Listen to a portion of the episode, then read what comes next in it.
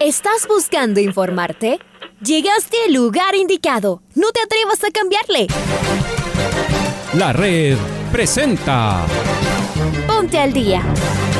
Información deportiva al instante sobre la actualidad de los equipos ecuatorianos muchos goles y el drama que tanto disfrutamos. Los albos se pusieron en ventaja con doblete de Adolfo Muñoz. La Libertadores Femenina cuenta con sus 16 equipos. Con la conducción de los periodistas de la red, Raúl el Profe Chávez y Andrés del Pichón Villamarín. Mucha información que contarles aquí en 102.1 FM. El microciclo de las Amigos, amigas, hola, hola, ¿qué tal? ¿Cómo les va? ¿Cómo están? Tengan ustedes muy, pero muy buenos días. El placer de poderlos saludar. Acá estamos en eh, el inicio de una nueva semana a través de los 102.1 FM de la red.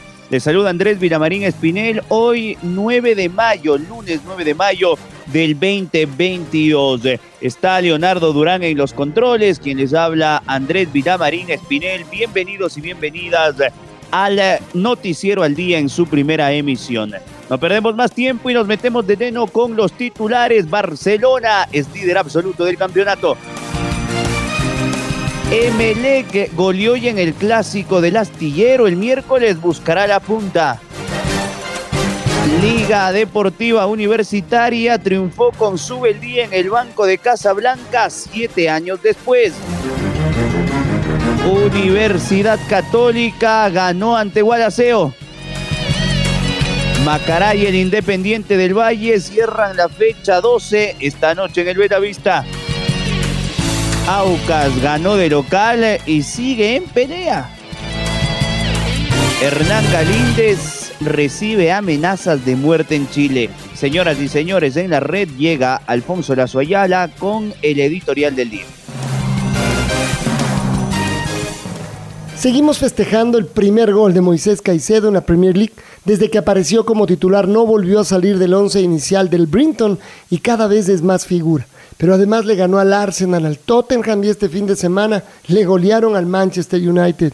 Y de Yapa hizo un gol. Los hinchas del club se vuelven locos y ha llamado la atención de muchos medios ingleses. Parece poco probable que se quede mucho tiempo en este equipo. Tal vez por eso le cantan y le disfrutan tanto sus hinchas. Hace todo bien, o casi todo bueno.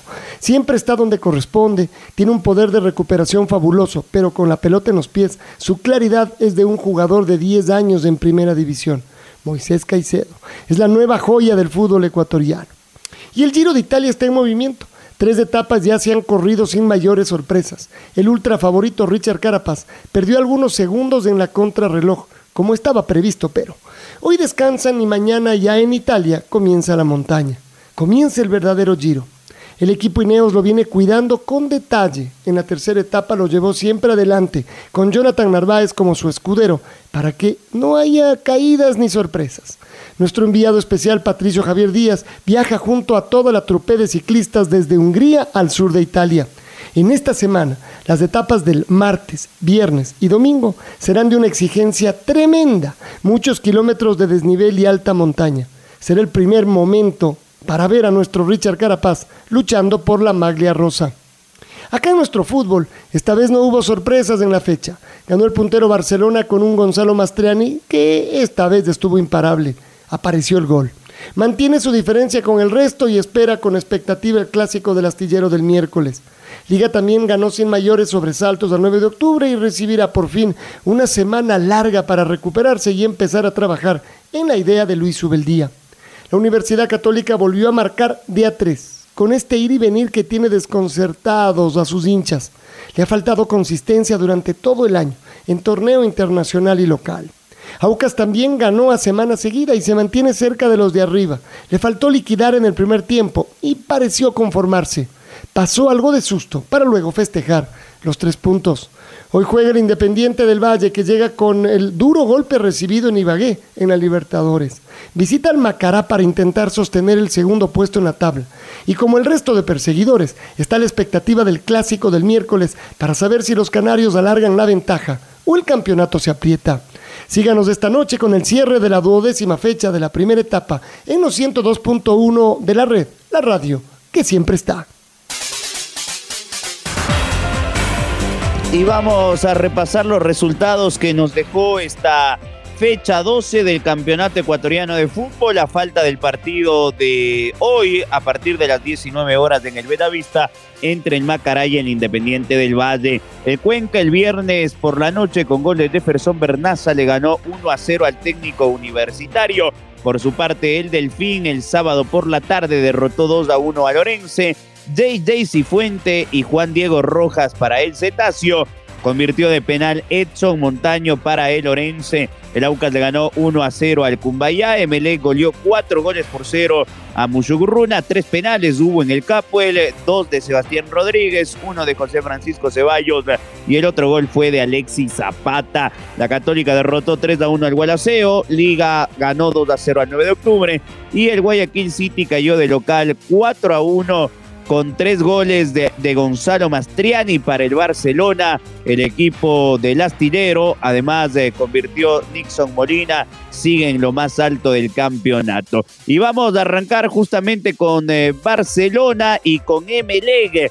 Marco Fuentes nos trae detalles en la previa a lo que va a ser el clásico del astillero de este día miércoles a partir de las 20 horas. Marquito, ¿cómo te va? Abrazo grande. ¿Qué tal Andrés? Amigos y amigas, qué gusto saludar con todos ustedes a esta hora a través eh, de la red para conversar acerca de lo que nos dejó la jornada, específicamente con Barcelona y el Club Sport Emelec que se enfrentarán este día miércoles en el primer clásico del astillero del año. Ambos equipos vienen de un eh, presente inmediato bastante dulce. que goleó 4 a 0 a Musurruna en eh, jornada de día sábado, un partido que se resolvió gracias a dos goles de tiro penal de Sebastián Rodríguez, el uruguayo capitán del bombillo, además de las anotaciones de Alexis Zapata, el colombiano, y también de José Francisco Ceballos, quien marcó el cuarto y último tanto también desde la vía del tiro penal. Por su parte, Barcelona Sporting Club goleó también en su visita al estadio Cristian Benítez, en donde se enfrentó a un Guayaquil City que fue un espejismo de un equipo que pudo hacerle frente en algún momento a la escuadra de Jorge Célico. El equipo del City se quedó temprano con 10 elementos gracias a la expulsión de Jan Humanante por una jugada demasiado fuerte contra Emanuel Martínez. En eh, este sentido, el apoyo del VAR hizo que Rodi Zambrano tome la decisión de sacarle la tarjeta roja al jugador de Guayaquil City y a partir de ahí se vino la noche para el equipo de Pulga Vilanes. Un hat trick de Gonzalo Mastriani quien se reencontró con el gol y un último tanto de Nixon Molina fueron eh, suficientes para doblegar al equipo citadino que nada más pudo alcanzar el descuento gracias a una genialidad de Jordan Rezabala que terminó habilitando a Renato César. ¿Cómo llegan al clásico del astillero en cuanto a ubicación? Barcelona es el líder de esta primera etapa en la Liga Pro Cris 2022 con 25 unidades y más 10 de gol diferencia, mientras que el Club Sport Emelec es tercero por ahora con 21 puntos y más 11 de gol diferencia. Con esta actualidad, ambos equipos se enfrentarán el día miércoles 20 horas buscando restarle diferencia al actual puntero en el caso del bombillo y por supuesto en el caso de la escuadra canaria buscando sentenciar la primera etapa y así conseguir ya su cupo asegurado a la gran final en esta Liga Pro Betcris 2022. Por ahora esto es lo que les podemos decir, amigos, amigas, eh, nosotros eh, nos reencontramos más adelante a lo largo de la jornada informativa a través de la red. Una excelente jornada para todos, un abrazo grande. Otro abrazo, mi querido Marco, y vamos con Célico, con el técnico del Barcelona, Jorge Fortunato, en el eh, Chucho Benítez, tras la victoria 4 a 1, dijo lo siguiente. A ver, eh, con un hombre más, eh, profundizamos el juego colectivo, mayor cantidad de, pases, acumular cantidad de pases para que el rival vaya mermando en la función de presionar, por eso casi a lo último ellos se tiraron bien atrás. Eh, intentar no quedar en igualdad ni inferioridad numérica en el fondo para no sufrir ante la presión que nosotros teníamos que ejercer, porque teníamos un hombre más. Este, y a raíz de eso pudimos este, aumentar la ventaja eh, y tener un buen funcionamiento que nos dio muchas situaciones más, un par de cabezazos ahí bajo el arco, eh, para situaciones muy claras no pudimos convertir, si no haber sido un, score un poquito más amplio. Este, el mensaje es que nos acompañen como siempre, porque la verdad que el aliento se siente siempre. Es muy, muy, muy lindo ver cómo la gente acompaña y bueno, en un partido tan importante como el del miércoles, esperemos que no, no cambie el tema. Nosotros haremos todo para jugar bien. Hoy, hoy, hoy si bien el resultado es abultado y se ganó claramente, yo me quedo fundamentalmente con la forma que ganó Barcelona. Jugando bien el fútbol, generando muchas situaciones, este, con algunas jugadas, este, secuencias de pases eh, correctas, eh, toma, de buenas decisiones en determinados momentos. O sea, me quedo más que nada con eso, ¿no? Y ya te digo, decirle al público que nos acompañe, como siempre lo hace, este, y nosotros intentaremos dar lo mejor en el campo de juego. Por su parte, Liga Deportiva Universitaria volvió a la victoria en el Campeonato Ecuatoriano de Fútbol. En una semana redonda, el equipo de Luis Francisco Subeldía por Copa Sudamericana ganó en Antofagasta y le ganó la tarde de este domingo dos goles por cero al 9 de octubre. Michael Hoyos de cabeza y Tomás Molina anotaron los goles para el elenco de Luis Francisco, de este hombre que volvió a Casablanca siete años después de para conseguir una victoria. Liga, pese a que no depende de sí mismo, sigue en carrera. Acá las palabras del DT universitario. Lo más importante que siempre hicimos un, equipo ofensivo y equilibrado. En los tres partidos tuvimos situaciones de gol y concedimos no tantas situaciones de gol al rival. Entonces creo que se va por buen camino, es un poco lo que venían haciendo. Eh, entonces no, nos da eh, alegría eh, poder estar aquí y, hacer que el equipo funcione lo mejor posible. No es fácil llegar y, y adaptarse y, y asumir una responsabilidad tan grande como ser entrenador y, y cuerpo técnico de liga. Y creo que lo vamos, estamos en esta primera semana, semana y días, eh, estamos contentos con todo el equipo porque va, va bien. Es importante ganar, ganar de local, porque la afición, la hinchada de liga viene por lo general aquí de local y, y siempre es es importante que haya un festejo en nuestra propia casa. Y después queremos estar ahí arriba. Eh, ustedes saben bien que no es fácil jugar doble competencia. Hay varios equipos que lo están haciendo y no es sencillo mantener un, alto nivel.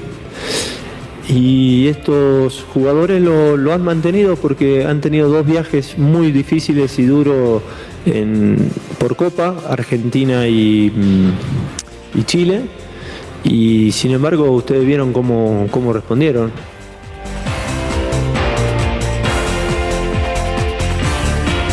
Y ahora vamos con el DT del 9 de octubre, con Juan Carlos León. Eh, no la pasa bien en el campeonato el elenco octubrino. Está último en la tabla y las alarmas se encienden.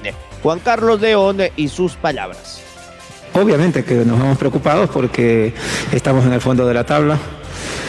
Este, pero hay que ser realistas que en el trámite del juego Liga terminó siendo superior. La expulsión creo que nos condicionó mucho más de lo que había comenzado el partido porque ellos comenzaron con un ritmo bastante intenso.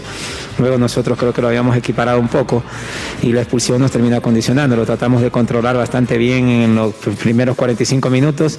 El gol de entrada en el segundo tiempo nos condiciona totalmente. Luego llega el otro gol de desconcentraciones nuestras. Y bueno, termina un partido un 2 a 0 que creo que termina siendo justo para ellos, ¿no? Porque en el trámite del partido terminamos siendo superiores. Nosotros tenemos que dar vuelta a la página, nosotros tenemos un partido el día miércoles con Guayaquil City, un partido postergado, y luego tenemos con Macará, y luego tenemos la Copa Sudamericana el día martes, tenemos partidos por delante, una agenda bastante apretada, y donde esperamos y aspiramos ir saliendo de la posición donde estamos, pero también a esto hay que aclararlo que nosotros tenemos un plantel un poco reducido, no tenemos un plantel numeroso para competir en los dos torneos que estamos nosotros compitiendo hoy por hoy y estamos haciendo lo humanamente posible para poder tratar de competir en los dos. Las palabras de Pechón. Me voy con Maite Montalvo. Ella nos trae detalles del gran triunfo de Católica. Fue figura Lisandro Alzugaray en el Atahualpa. 3 a 1 sobre Gualaceo. Maite, ¿qué tal?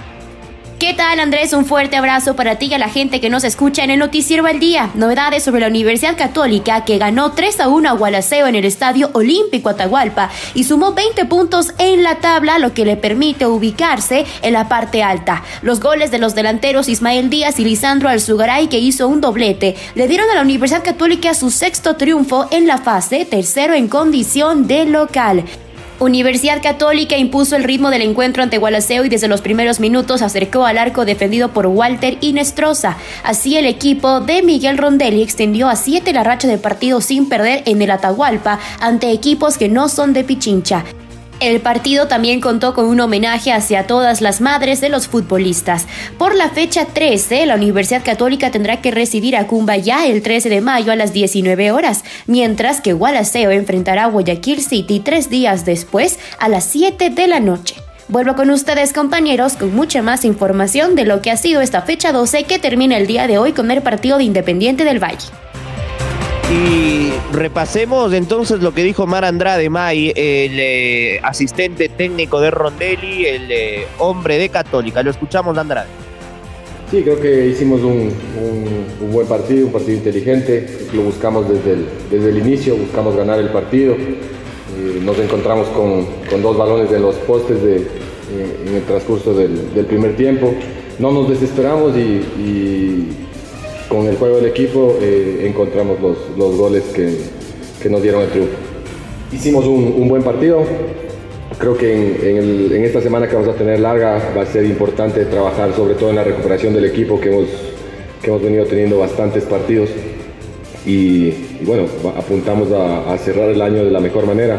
Hay que, hay que conseguir los, los mayores puntos posibles y esperar terminar lo más arriba posible. Si nos alcanza, pelear el torneo.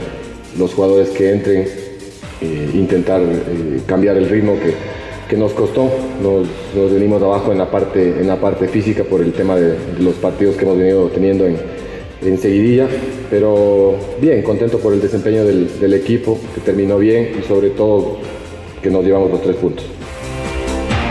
¿Y qué dijo el DT de Guaraceo, Leo Vanegas? Lo escuchamos que nosotros veníamos con, con la intención de sumarnos. Eh, por ahí siempre hay que ser ambiciosos los tres puntos, pero sabíamos que enfrente teníamos a un gran equipo. No sé cuánto nos comprometa, ¿no? porque la verdad si seguimos viendo la tabla de posiciones, creo que está apretadita. Eh, la verdad, yo la verdad no le veo así, ¿no? No siempre se puede ganar también, creo que venimos haciendo una buena actuación, se puede perder también son resultados. Y más cuando tienes enfrente un equipo que tiene gente rápida, que cuando vos duermes te pasa lo que nos pasó hoy, ¿no? Eh, por ahí dos errores en salida, ellos aprovecharon. Entonces yo no, yo me voy tranquilo en el sentido de que el equipo por ahí tuvo buenos momentos de fútbol. Eh, quizás como le dije, nos enfrentamos a un gran rival, ahora toca corregir y como siempre digo, la única manera de revertir esto es con trabajo. Porque trabajamos durante la semana y sabíamos que Católica tiene, hace buena posición de pelota y tiene gente rápida. ¿no? En este caso tenéis Ismael Díaz, tiene a Laia Lobos, que, por ahí hacen desmarques de ruptura, marcan diagonales y, bueno, eh, la idea era nosotros tener un equipo ordenadito, cerrarle los espacios, pero muchas de las veces nos hicieron el, nos salimos, no temporizamos, salimos a destiempo y nos costó otra vez. Con equipos de esta envergadura no hay como, no hay como dormir y fue mi molestia esa, porque no mostramos actitud en el primer tiempo, que normalmente es lo que nos caracteriza. Y Aucas, con el penal del polaco Fidrisewski, le ganó 1 a 0 al Cumbaya. En rueda de prensa, el DT venezolano César Farías opinó sobre una nueva victoria de su equipo. Nosotros arrancamos un partido que, que tuvimos muy buen manejo, muy buen control de pelota desde el fondo y creando situaciones de gol. Eh, se elaboró, se elaboró mucho más que el partido anterior. Se elaboró, tuvo chance de gol Cano, tuvo chance de gol el polaco, tuvo chance de gol Briones, tuvo chance de gol el capitán Figueroa, tuvo chance de gol eh, Quiñones, tuvo chance de gol Cuero. Eh, segura en el segundo tiempo, digo los primeros minutos. Y Después, lógico, no, concretamos. Hay un cansancio en el equipo natural y nosotros sabíamos, subimos las intensidades, se pudieron subir las intensidades porque conseguimos un, equipo con buena base de trabajo. Y nosotros también estamos apuntando a los partidos siguientes, nos quedan dos partidos, entonces es total responsabilidad mía. Pero en esto hay que arriesgar y toda la vida absolutamente todo tiene un riesgo y hoy nos han podido empatar o perder el partido, pero nosotros apuntamos a crecer siempre. En esas circunstancias se genera un aspecto emocional eh, y, para definir siempre hay que tener paciencia, hay que trabajar mucho, hay que repetir, pero eso también llega. El equipo venía sin confianza, una situación normal de lo que vivieron. Me lo comentó el, mismo Vidorio, al cual tengo un, gran estima, respeto, fui entrenador de él, hemos trabajado juntos, un gran amigo. Son de esas cosas que a veces se generan también hacia afuera, ¿no? que, que es lo que yo quiero pensar con tranquilidad esta noche y ver cómo podemos conectar con la gente, que no nos desesperemos. Y ahora vamos con el Chaca. ¿Qué pasa con Galíndez en Chile? Chaca recibió amenazas. Cuéntanos, de bienvenido. Gracias compañeros, amigos, ¿qué tal? Un gusto, saludos cordiales. Hernán Galíndez, el arquero de la selección del Ecuador, considera su continuidad en la Universidad de Chile, según informa el diario El Mercurio de ese país. El futbolista llegó al club a inicios del año 2022 y recientemente recibió amenazas en su contra.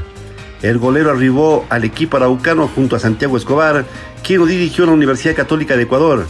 El técnico colombiano fue cesado del equipo recientemente y el futuro del guardameta podría ser el mismo. El diario El Mercurio informó que Rodrigo Abadía, representante de Galíndez, mencionó que este piensa en dejar el equipo. La consideración de ello se produjo luego de que recibiera amenazas de muerte. Abadía sostiene además que a pesar de que se siente conforme en el club, la situación que vive genera incomodidad.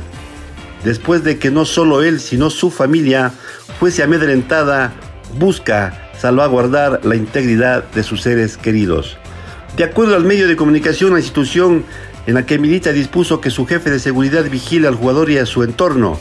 De igual forma, su representante mencionó, son cosas para tomarlas en serio porque no sabe o no se sabe lo que puede suceder.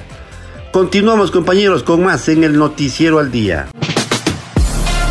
Ahora ya estás al día junto a nosotros. La red presentó. Ponte al día. Informativo completo sobre la actualidad del fútbol que más nos gusta, en donde estés y a la hora que tú quieras. Quédate conectado con nosotros en las redes de la red. Síguenos como arroba la red Ecuador y no te pierdas los detalles del deporte minuto a minuto. Escúchanos en vivo en TuneIn y en los 102.1 FM en Quito. ¡Te esperamos!